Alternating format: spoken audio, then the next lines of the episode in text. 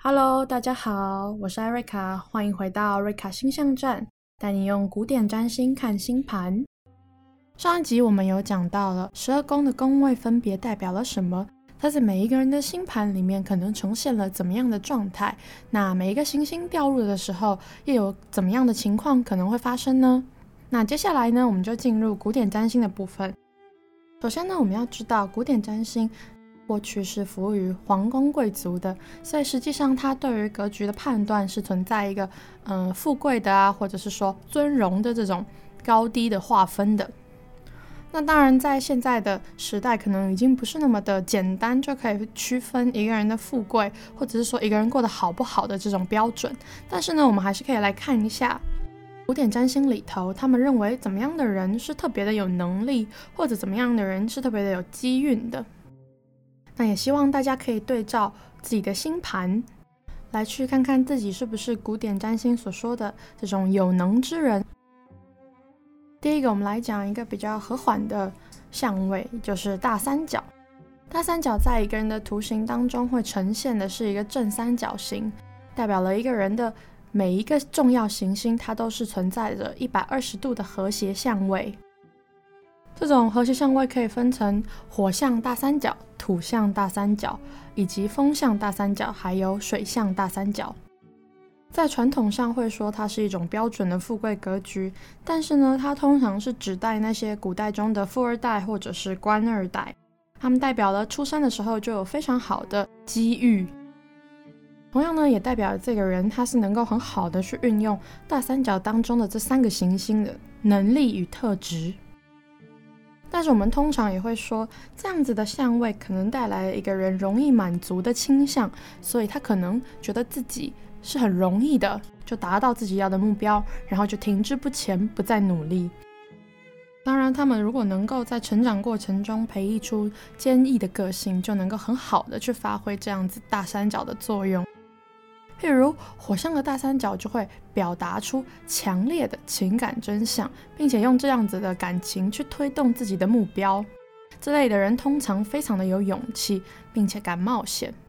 如果说他们能够有好的目标的激励的话，他们就能够去付出、去追寻。所以在他的人生过程中，可能会需要去追求比较远大的目标，不然他们就会停滞不前。而火象大三角的三个星座就是白羊座、狮子座和射手座。可以看到，这些星座都会展现出非常耀眼的、光芒的、有驱力的一面。他们需要培养的就是去寻找更远大的目标。再来，土象大三角行星会落在土象星座，就是金牛座、处女座和摩羯座。相对而言，这样的大三角的驱力是最低的，因为这三个星座都代表了脚踏实地，而不是往前冲的这个个性。他们偏向喜欢有条不紊的、循规蹈矩的生活着。因此，他们虽然有非常好的坚强、坚持的动力，可是他们通常会习惯性的屈服于现实。他们很能够接受现实的状况，并且很容易觉得哦，这样子就很好了，或者是觉得这样子我就应该满足了。更多的时候也会因为物质上面的保障，或者是比较好的经济状况，而去放弃了追求或者是创造其他事业的能力。如果他们能够往上看，去看看自己的创造性，去看看自己的天分，他们就能够更好的发挥出自己的所长。风象大三角讲的就是行星落入了双子座、天秤座和水瓶座。这样子的人的特点，他就是非常的有想法，而且非常的社会化。他们很擅长在社交场域中说一些比较偏向理想主义的事情。他们会借由在社交场域中的传播理念或者传播他们的想法得到满足。可是也正是因为这样，他们很乐于学习，并且在脑袋里有非常丰富的知识或者智慧。可是呢，他不会真正的运用在实物上面，很可能他满足于这样的现况之后，终其一生，他也没有投入作为，或者没有实际参与到他所向往的事物当中。水象的大三角呢，则是行星落入了巨蟹座、天蝎座和双鱼座。这样的人对自己和其他人的情感都会特别的敏感。这些星座跟行星会赋予他们非常良好的在于艺术上面的创造能力。可是呢，这样子的行星真相也会带给他们比较情绪化或者比较敏感的心理状态。因此，他们有的时候也会倾向于扮演需要被拯救的人，以感受这种在治疗或者拯救的过程中能够得到的情感。听到这边，相信大家也可以感受到，大三角往往是一个比较好运的星盘。他们常常出生在富贵人家，或者是出生在不错的家庭、良好的受过教育的知识分子家庭里，所以他们比较偏向理想，或者比较偏向荣誉满足。因为呢，他们的家庭可能给他们比较丰厚的条件，让他们在成长的过程中，在就业的过程中，都很容易能够达成自己的目标。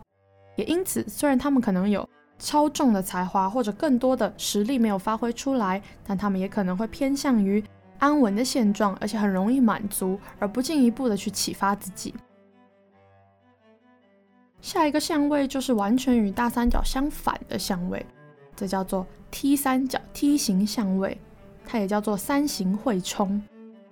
它指的是一个人的命盘里同时有两个行星呈一百八十度，然后有一个第三个行星与这两个行星形成九十度的交角，因而，在命盘当中会呈现出一个直角三角形的样式。在传统的占星学里，会认为 T 型相位或者是三形会冲，它是一个非常凶险的格局，因为命盘里形成相位的三颗行星都分别受到刑冲，也就是相克的状态。这样代表了一个人可能他在一生中都要面对紧张、压力、冲突跟困境，而且刑冲有的时候落在第八宫、第六宫、第十二宫的时候，它也会代表了这个人可能会有潜藏的疾病。但这样一件事情呢，在现代占星学里面却有截然不同的解读。它当然可能会带来一个人情绪上或者是生理上的困扰，但是同样的，我们说富贵险中求。如果命主呢能够很好的去解决人生中遇到的这些大事情的话，他就能够借由这些事件获得机运或者获得成功的机会。所以呢，通常我们也会说，这样的星盘是属于大器晚成型的，因为他们需要一些在人世当中的时间去磨练自己，磨平自己的棱角，让自己更融入这个社会。但在古典占星的宿命论的时候，就会说，诶，T 型相位这样的人格呢，它就相当于是背上了十字架，这样的压力是无可避免的。可是同样的情况，如果落到现代占星的话，它可能就会用比较正向的方法去鼓励人，说这可能是来自于你的个性的问题，或是来自于其他外在因素的问题。他能够去借由这些解析，可能能够带来命主一些比较宽慰的想法。这里也是一个很典型的现代占星跟传统占星、古典占星不一样的地方，也就是现代占星会借由人的人格特质或者是外在因素的变迁，去寻找事件、人生事件与命主之间的因果关系。可是呢，古典占星就更偏向宿命论，它会把事件一个一个指列出来、预言出来，可是它通常不会告诉你这和你本身有什么样的关系。从大三角当中，我们又可以衍生出一个另外一个星盘，也就是在这个等腰三角形的外面又多出了一个行星，让它形成了一个风筝的图案。这代表了。大三角所带来的好运或所带来的能力，能够借由这一颗顶点行星的领导能力展现出来。可它的关键就在于，这样的命主要意识到自己实际上是有领导能力的，实际上是非常有主见的人。他要意识到这点，并且愿意在团队当中站出来，他才真正的能够冲破大三角这样平和的格局，去开创自己的新一番事业。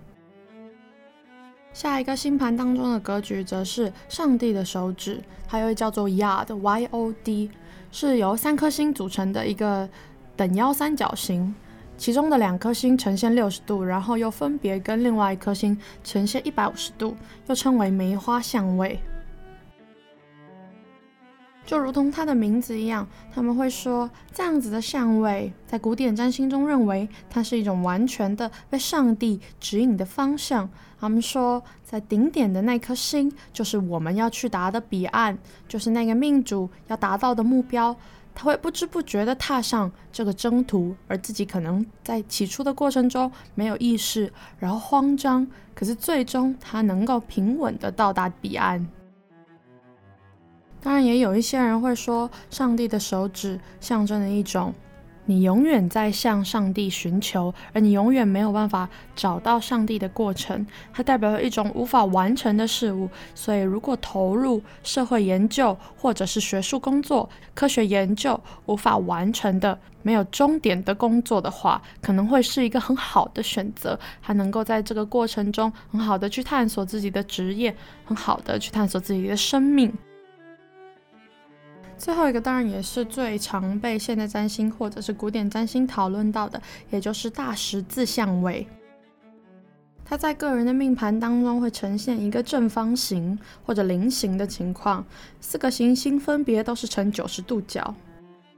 我们上集有说过，在地平线以及垂直轴的地方，行星的能量会特别的强大，能够主导一个人的生命。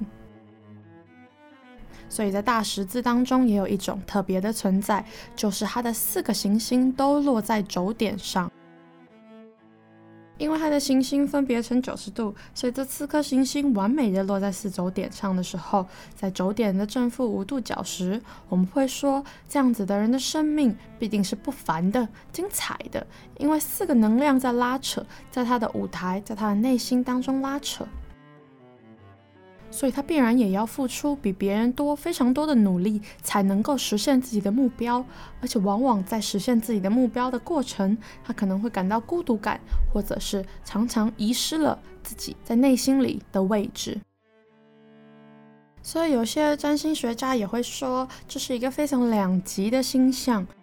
它可能会带来非凡的成就，它也可能让一个人向下沉沦。因为非凡的成就是需要付出比常人多非常多倍的努力以及艰辛的，而且同时要接受这样子的孤独感存在。可是，在这样的过程中，难免有些人会放弃。他们认为，这些放弃的人就是失去了星盘的能量的，失去了掌握命运的机会的。而现代占星学只是更偏向去说，这样子的过程，在世俗中追求的旅途，可能对你的人生、对你的心境造成一些改变，或者是困境。在这个过程，去学习如何与自己和解，才是一个最重要的旅途。也就是这个星盘带来的目的。古典占星跟现代占星是完全两极化的。这可能也是为什么大家在大众媒体中比较常看到星座的解释，可是却很少看到关于格局或者是关于古典占星的解释。当一个大十字是创始星座、创造星座组成的大十字，也就是母羊、天平、摩羯组合而成的，它会带来一些现实与情感当中的冲突。因为牡羊座会让他出去闯荡，可是巨蟹座却希望他留在家里。创始星座的大十字能够带来最美好的才华，可能就是勇于去面对冲突。在这样子的两难的困境下，他们可能会选择极力完成每一种要求，所以他们会陷入忙碌的困境。而且也因为这样子的忙碌，他们可能在有些时候并没有搞清自己的目标时，就盲目莽撞的行动。来自固定星座金牛、天蝎、狮子所形成的固定相位、固定大十字代表的特质，也就是执着。金牛座执着于财务，天蝎座执着于情感欲望，狮子座则执着于权力和个人特质，水瓶座执着于理念和法则。他们的执着来自于强大的意志力，并且这样的执着带给他们源源不绝的能量。这类人能够发展出强大的意志力，可是也可能让他们缺乏伸缩性和适应力。因此，我们会说大十字的固定星座是在借由生活中的挫折，去放下自己不必要的偏见，或者是没有缘由的坚持，来去拥抱世界，面对世界。最后一个是变动大十字，是由变动星座双子、射手、处女、双鱼组成的。他们是一个适应力非常好的星座，并且他们比较不在乎权力，所以他也可能是大十字当中最不偏向古典占星所说的这种的世俗的荣华追求的。因为他们在多数的时间都不知道自己要什么，可能是匆忙的、盲目的生活着，没有真的想过自己的需求，所以有的时候也会展现出不安于世或者是不满足感。因此，他们会需要学习的内容就是去拒绝别人对他生活过家的干涉，并且能够有自己的主见，能够自己真正的掌握生活。好，这大概是古典占星所说的比较大的格局、比较重要的格局当中的几个。但是呢，它当然是出现在少数人当中的格局。不过，我们也可以用这些象征来去看多数人的格局是怎么样的。最常见的一般人的格局就是群星汇聚，也就是有三个行星以上坐落在一个宫位、一个星座内，会对这个人造成生活中领域上的至关性影响。这样的行星往往会影响一个人的个性、一个人的工作选择。比如说，比尔盖茨就是很标准的这种群星汇聚的，他的群星呢都落在了第十宫。上中天站齐了一个天王星，而且这些行星呢都能够汇聚到他的财库里，也就是第二宫或者是第八宫，能够很有效的去跟别人交易钱财，进而钱滚钱。这样子的天王星也启示了、暗示了，比尔盖茨是借由科技业或者是潮流的新的事物才能够赚到钱。当然，这也得益于他的阿拉伯点、福点，也就是幸运点，都落在了非常好的财库的位置，以至于他在遇到决策时能够获得很好的贵人相助。好，我们讲到比尔盖茨，我们就可以来讲一下中式占星跟西式占星会带来的最大的，在一个人生轨迹上面，对于人生发生的事件不同的判断。比尔盖茨在我们占星术上会被常常拿来判断一个人的财富，还是一个非常典型的真相。当然，有的时候我们在行运推运，判断一个人在未来的几年中可能发生的事件时，也会沿用他的命盘来做推运。前几年我们在看。比尔盖茨的命盘的时候，常常会觉得，哎，他在二零二零年会发生一件大事，这样的事情会跟他的情感有关，也有可能跟他的事业有关，最有可能是跟他的慈善的事业有关系。此时，中西方的占星家可能就会产生不同的解读，而我最常听到过的几位占星家在预测时就说到。他们认为，哎，比尔盖茨这个年纪不太可能会发生离婚呢，或者是感情转变这样子的事情，所以他们比较倾向于认为他的事业，尤其在慈善啊、捐助、助款方面，可能会产生决策性的改变。但是，二零二零年五月，比尔盖茨在 Twitter 上面发布了他跟他的前妻 Melinda 离婚的消息。这件事情一出来，我们在占星的预判上面就可以非常明显的感觉出来，哎，中式的占星学家在他们的经验里，会给一个人的判断带来怎么样的不同。所以有的时候我也会认为，真的不是你需要去找一个非常厉害的占星师，而是你需要去寻找到一个。如果你有需要的话啦，你去可以去寻找到一个跟你的调性、跟你的生活习性比较符合的占星师，因为占星师他的对星盘上的解读，可能是跟他的阅历有关系，